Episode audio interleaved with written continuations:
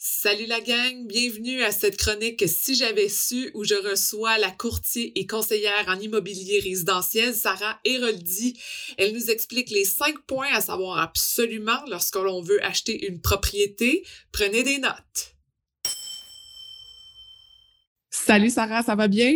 Ça va super bien, toi, Sophie? Ça va très, très bien. Sarah, j'ai besoin de savoir aujourd'hui, c'est quoi les cinq premiers points qu'un acheteur devrait absolument connaître avant d'acheter une propriété? Ah ben ça, c'est bien simple. Tu vas voir aujourd'hui, notre capsule va être très remplie, beaucoup d'informations, mais j'ai été toute synthétiser ça.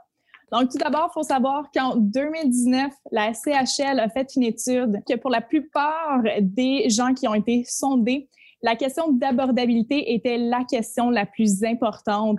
Et je pense que c'est tout à fait normal parce que l'achat d'un bien immobilier, c'est quand même quelque chose d'assez majeur. Pour la plupart d'entre nous, c'est également l'achat le plus important d'une vie.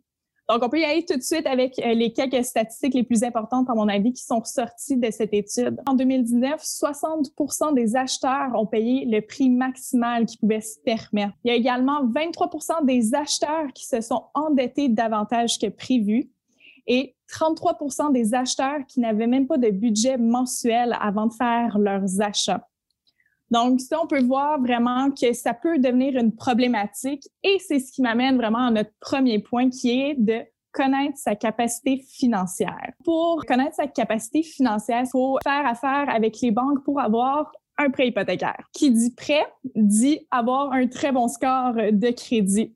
Donc, ça se prépare pas non plus une semaine à avance. Un score de crédit, ça se bâtit au fil des mois, au fil des années. Ensuite, il faut avoir une préapprobation hypothécaire. Il faut savoir qu'il y a une différence entre la préqualification hypothécaire et la préapprobation hypothécaire. Quand vous êtes vraiment au début de votre processus et que vous voulez plus avoir une idée où vous enlignez, on va plus vous parler d'une préqualification. Pourquoi? Parce que c'est vraiment rapide à obtenir. Vous pouvez aller sur Internet, remplir euh, des questionnaires, rentrer quelques informations et on va vous donner un chiffre vraiment approximatif de l'hypothèque que vous pourriez avoir. Tandis qu'à l'inverse, la préapprobation hypothécaire, c'est vraiment quelque chose que vous allez demander euh, quand vous êtes vraiment sérieux dans la démarche d'achat, quand vous voulez vraiment aller de l'avant et euh, passer à l'action pour acheter votre propriété. La préapprobation hypothécaire, elle, va vous demander les mêmes informations que la préqualification hypothécaire, mais à l'inverse de la préqualification, la préapprobation hypothécaire va avoir tout vérifié les informations que vous allez avoir fournies. Et finalement, pour clore vraiment le point de sa capacité financière, il faut aussi regarder notre mise de fonds, évidemment. Il faut mettre un minimum de 20% pour l'achat d'une propriété. Mais si jamais vous n'avez pas ce 20 %-là, sachez que vous pouvez mettre entre 5 et 20 mais que si vous mettez moins de 20% il va falloir que vous preniez une assurance hypothécaire. Sinon, vous pouvez regarder tous les programmes d'accès à la propriété, comme les remboursements de taxes, si jamais on achète du neuf. On peut regarder aussi pour retirer nos REER et ainsi rapper, qu'est-ce qu'on, comme qu'on l'appelle. Après avoir connu notre capacité financière d'achat, il faut aussi savoir qu'est-ce qu'on achète. Avant de regarder le type de propriété qui nous intéresse, je souvent discuter avec mes clients à savoir est-ce qu'ils sont prêts à faire des rénovations ou pas.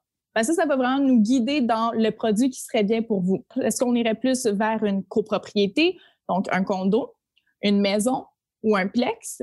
Est-ce qu'on y va plus avec du neuf ou encore de l'usager? Il faut savoir que si vous n'êtes pas ouvert à faire des rénovations parce que ça ne vous tente pas, vous n'avez pas du temps, ou encore parce que vous n'êtes simplement pas manuel, c'est sûr que je ne vais pas nécessairement vous conseiller à aller vers l'achat d'un plex.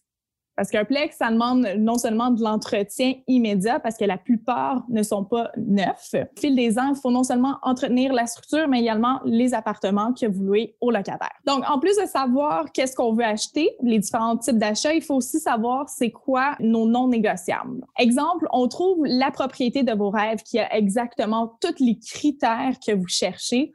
Par contre, il n'y a pas de piscine. Est-ce que la piscine, elle est négociable ou elle est non négociable? Est-ce que vous voulez vous occuper de faire l'installation? Est-ce que vous allez vous retirer de l'achat parce que la propriété n'a pas de piscine?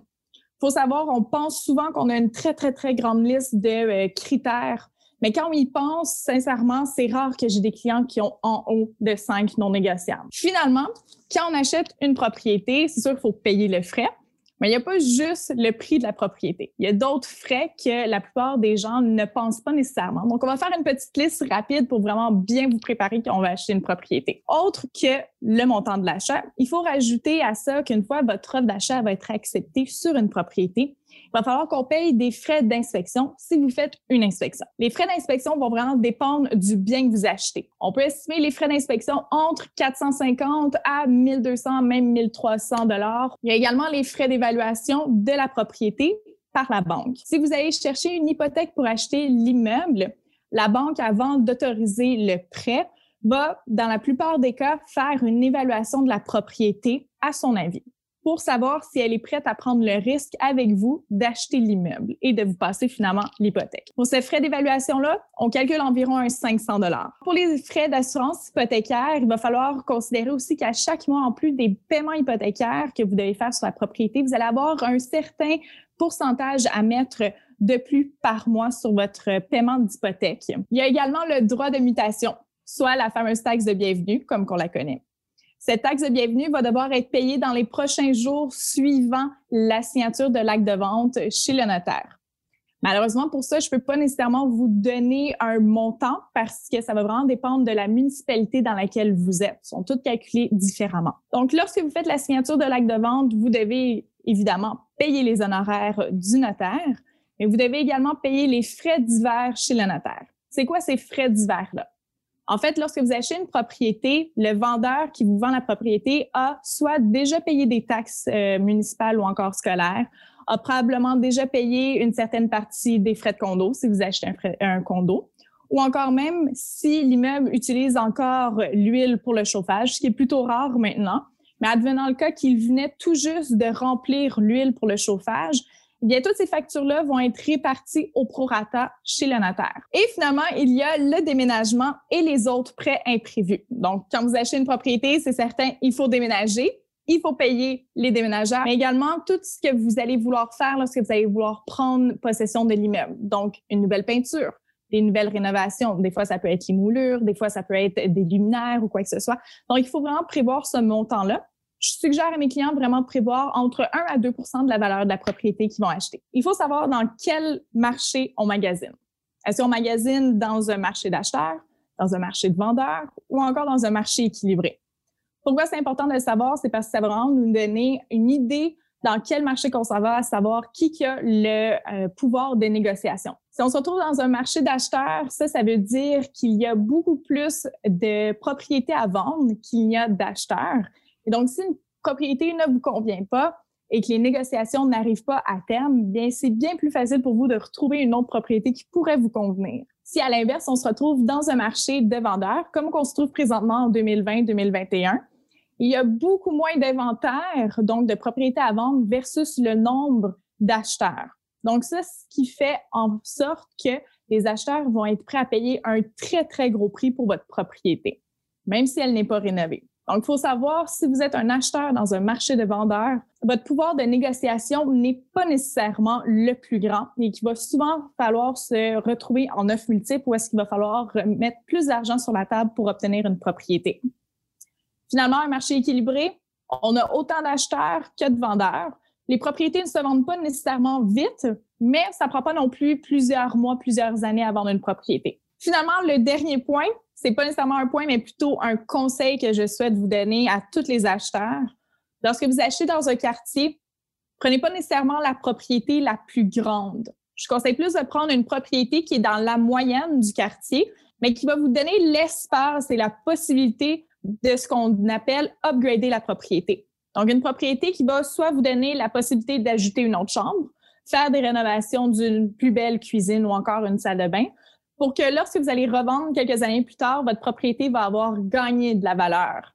Génial. Donc, Sarah, avec tous ces points-là, maintenant, je sais comment acheter une propriété sans faille. Si les gens veulent avoir plus de détails, veulent te contacter, euh, comment font-ils? Aussi simple, vous pouvez me rejoindre sur Facebook ou encore Instagram à Sarah Héroldi. Merci beaucoup, Sarah. Un grand plaisir. Merci à toi. Merci d'avoir été à l'écoute. J'espère que vous êtes incroyablement inspirés pour vos projets. Si ça vous intéresse de garder contact, rendez-vous sur Instagram sur le compte de Femmes de Fer ou abonnez-vous à l'infolettre. Et si vous aimez l'épisode, vous pouvez laisser un commentaire. C'est ce qui me motive à trouver les meilleures femmes de fer pour vous. Et je vous dis à la prochaine.